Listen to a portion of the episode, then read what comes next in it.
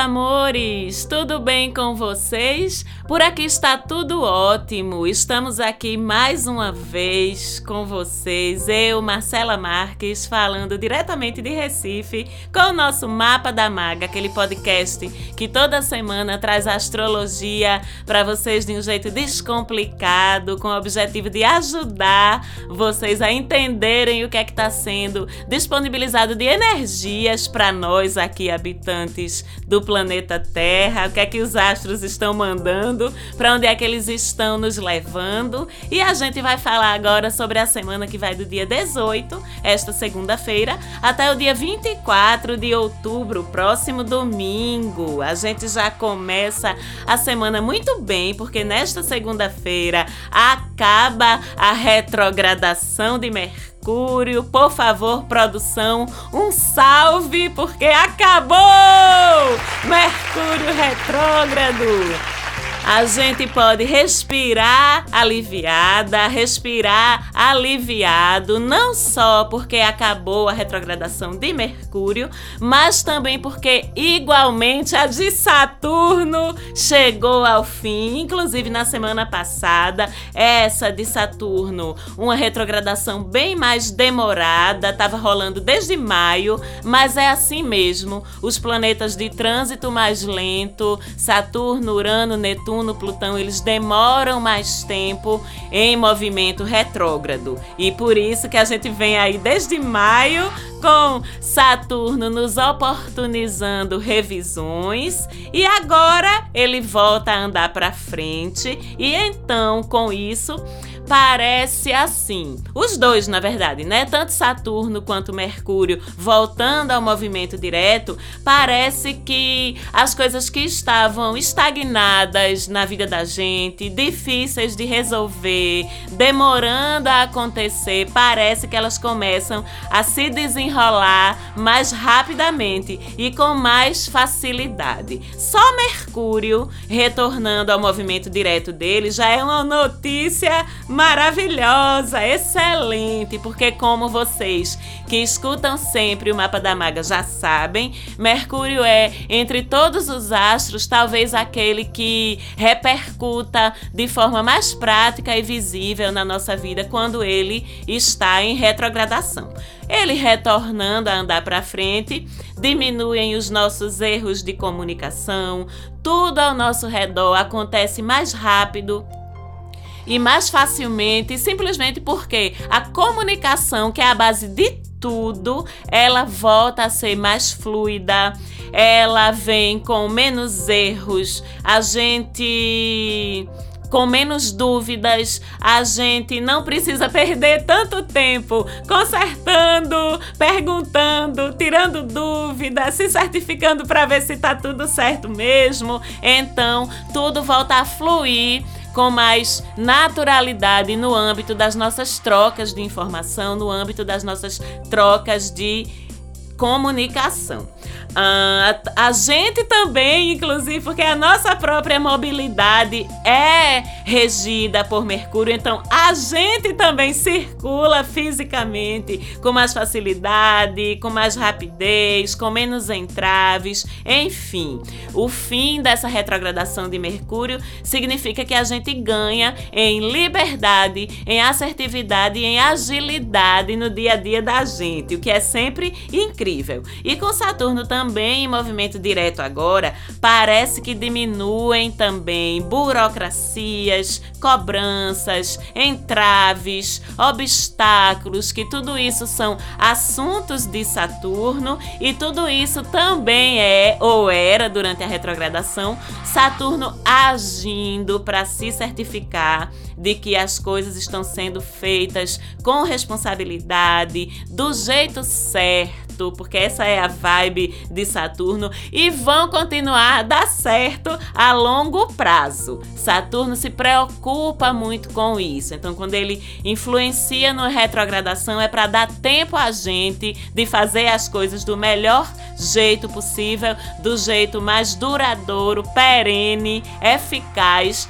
e responsável por isso. Não é para lascar sua vida não, que ele retrograda, tá? É para lhe dar a oportunidade de entender e encontrar, detectar como as coisas podem ser feitas de forma melhor e mais responsável. Fazer do jeito que mais vai trazer resultado ou ainda para que o que precisa ou vai acontecer com você ou ser resolvido por você ou ser resolvido para você, que isso aconteça do melhor jeito, do jeito mais adequado, do jeito mais garantido, certo? Então, dito tudo isso, vamos combinar que sim, as coisas vão agora acontecer mais rápido que a gente vai sentir menos resistência, menos entraves na vida da gente, mas isso traz uma responsabilidade pra gente também, não é?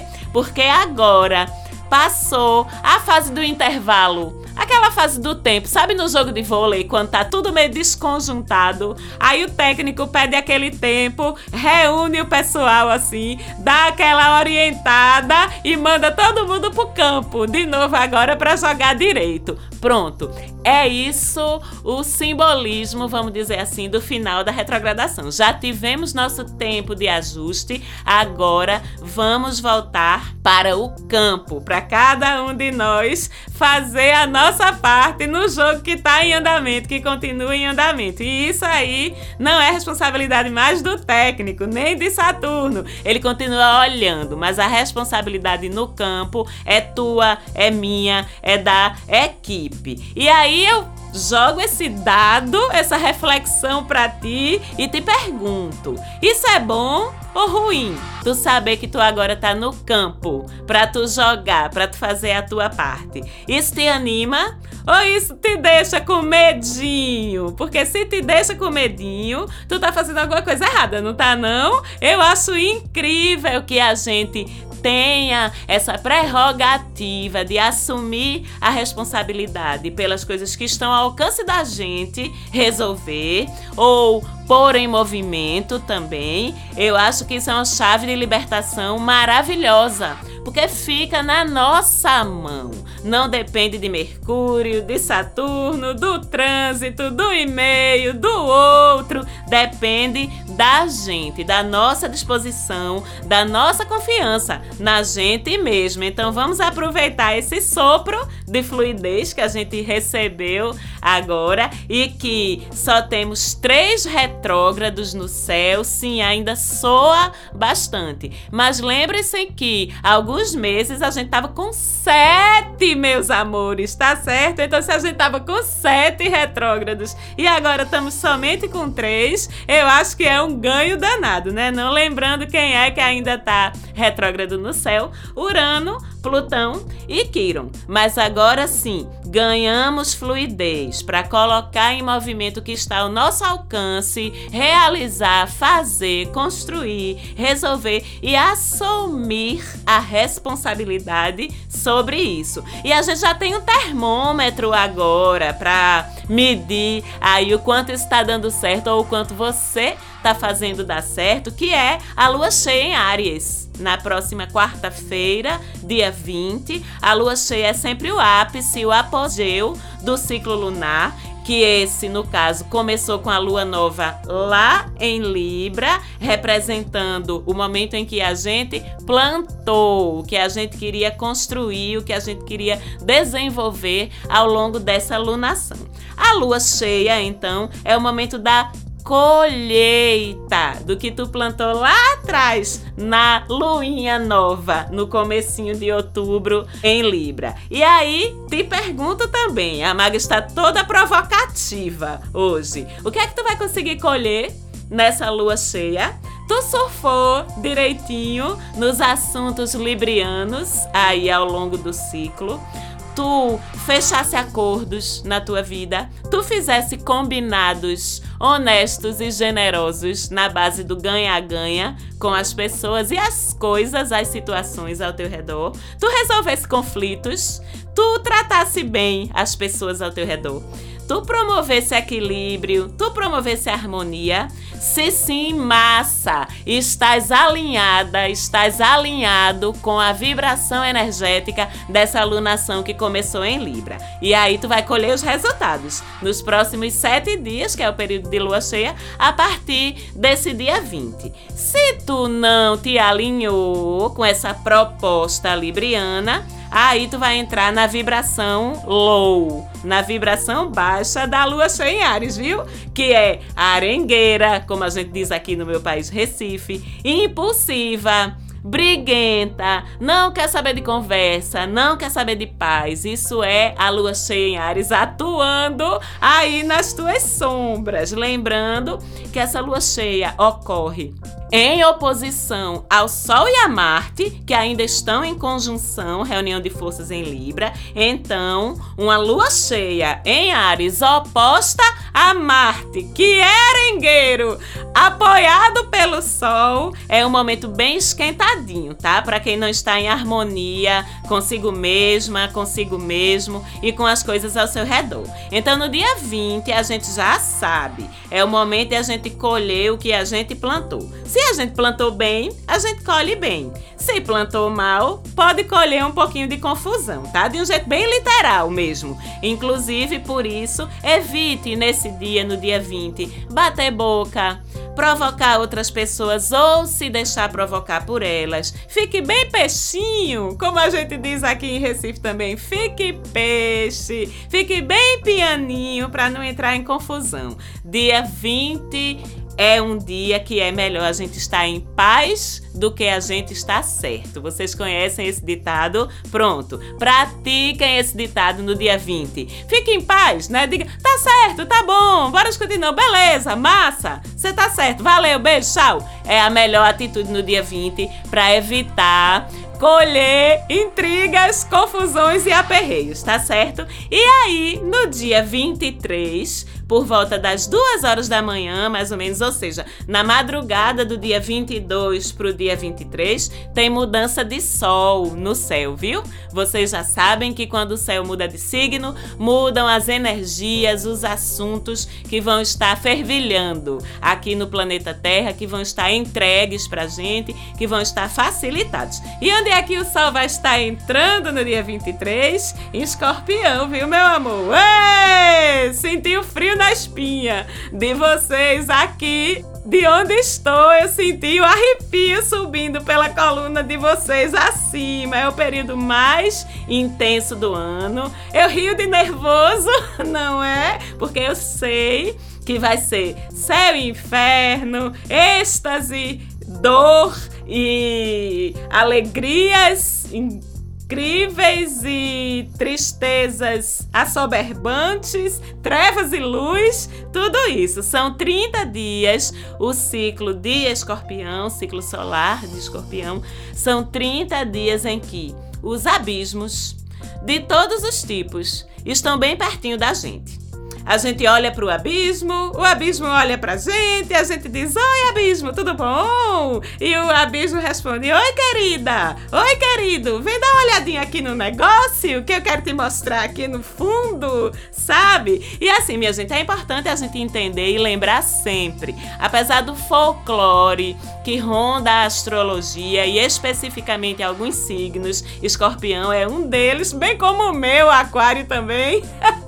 que é muito mal visto pelas pessoas, eu não sei porquê, é um signo tão incrível, mas a verdade é que não existe signo ruim minha gente. Entendam isso. Cada energia de cada um dos 12 signos é uma energia importante que faz parte de um processo de visão integral do mundo e de vivência integral da experiência de ser humano, certo? Escorpião é muito discriminado, mas o papel dele dentro desse contexto de vivência integral da experiência humana é muito importante, porque tem a ver com a coragem de olhar para o feio, o doloroso, o tabu, o segredo, o mistério na vida da gente dentro do nosso próprio ser, porque eles também precisam ser contemplados para a gente viver a experiência integral da vida. Vocês entendem? E precisam ser contemplados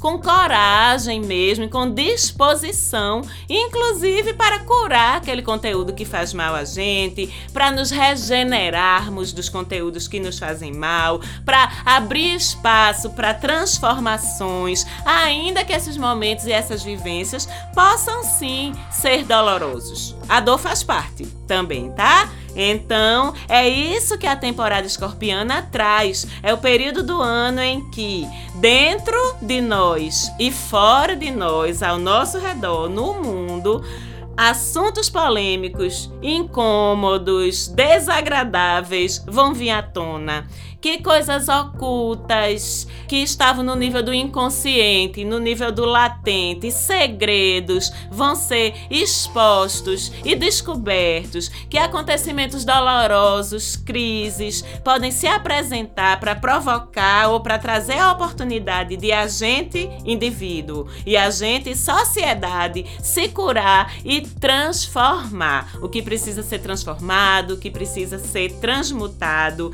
E são 30 dias em que, com toda essa energia muito poderosa, muito profunda, a gente fica intuitiva demais. Intuitivo demais. O sexto sentido apita e cresce também o nosso interesse, a nossa atração por assuntos desafiadores, por assuntos polêmicos como magia, sexo, morte, mistério, ocultismo, doenças, obsessões, vícios. Cresce o interesse por isso porque faz parte desse baú ou desse abismo de coisas que pra gente é mais doloroso olhar. Vocês entendem? Então, tudo dentro da gente vai estar mais mexido, mais exposto a nós mesmas, a nós mesmos, mas ao mesmo tempo a gente vai estar tentando ocultar dos outros, porque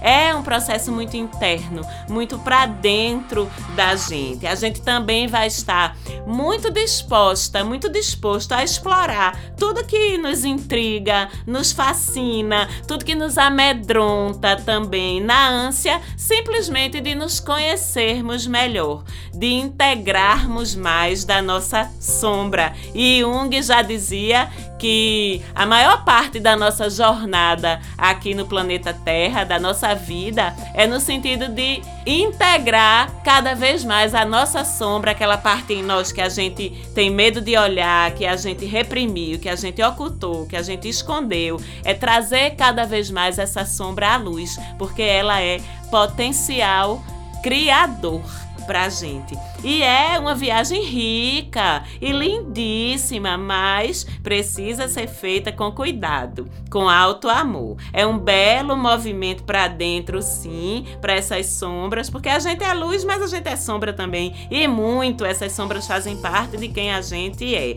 Então, temporada de escorpião é temporada de olhar para elas com coragem. E é isso que eu sugiro a vocês pelos próximos 30 dias, contados a partir desse dia 23 de outubro, que é quando o Sol entra em Escorpião. E é claro que por isso essa semana também vai ter programa especial para falar sobre a personalidade e a essência de vocês, escorpianos, que eu amo tanto. E você que está aí em casa pensando que se livrou da energia de escorpião no seu mapa, na sua vida, você não se livrou, não, tá? Porque todo mundo tem todos os signos no mapa astral. Deixa eu te dizer logo isso. Se tu acha que tu não tem, é porque tu não conhece teu mapa. Então te recomendo fazer teu mapa, estudar teu mapa para entender que tu tem sim a energia escorpião em algum aspecto da tua vida e que tu pode estar tá perdendo realização por não ter se conectado com essa energia ainda. Eu, por exemplo,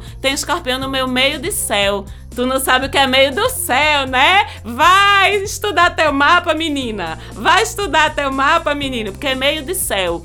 É o nosso ponto alto de realização, de sucesso, inclusive profissional de reconhecimento das outras pessoas pelo que a gente pode entregar de contribuição para o mundo. Todo mundo tem meio do céu no mapa e esse meio do céu pode estar em qualquer signo. O meu é em escorpião e eu sou muito grata. É um meio do céu incrível de cura, de espiritualidade, de potencial e talento para transformar a vida das pessoas. Enfim, estou aqui humildemente tentando seguir esse caminho. E fora isso, a gente tem ainda ao longo dessa semana já se desfazendo, mas ainda privilegiando a gente aquele bom aspecto do Sol e de Marte com Júpiter, o trígono que abençoa realizações, que amplia os resultados de tudo que a gente fizer com positividade e empregando energia vital, energia de realização, inclusive amplia nossa energia física de uma forma geral, recompensa a gente com ânimo, com confiança, com positividade. É um aspecto que convida a gente a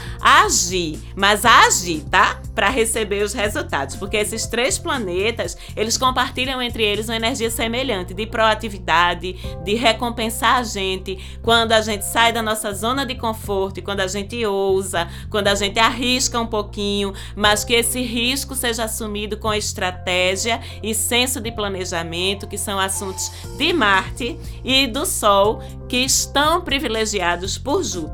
Mercúrio e Saturno também fazem trígono quase a semana toda, privilegiando a inteligência da gente, aumentando o nosso foco, nossa capacidade de concentração. Então é uma semana ótima para estudar, ler, escrever, produzir conhecimento, argumentar, convencer outras pessoas das suas ideias, dos seus projetos com argumentos sérios, concretos, racionais, que são assuntos de Saturno e de Mercúrio, excelente intelectualmente essa semana. Entretanto, Sol, Saturno e Plutão fazem uma quadraturazinha chata. Eu sempre fico agoniada quando Plutão se envolve num aspecto mais tenso com outro astro. Inclusive, esse envolvimento entre Plutão e o Sol já vinha da semana passada. Falei no programa anterior. Quem quiser ouvir ou lembrar, procura lá. E pode ser bem desafiador. Então, os cuidados que eu falei na semana anterior seguem essa semana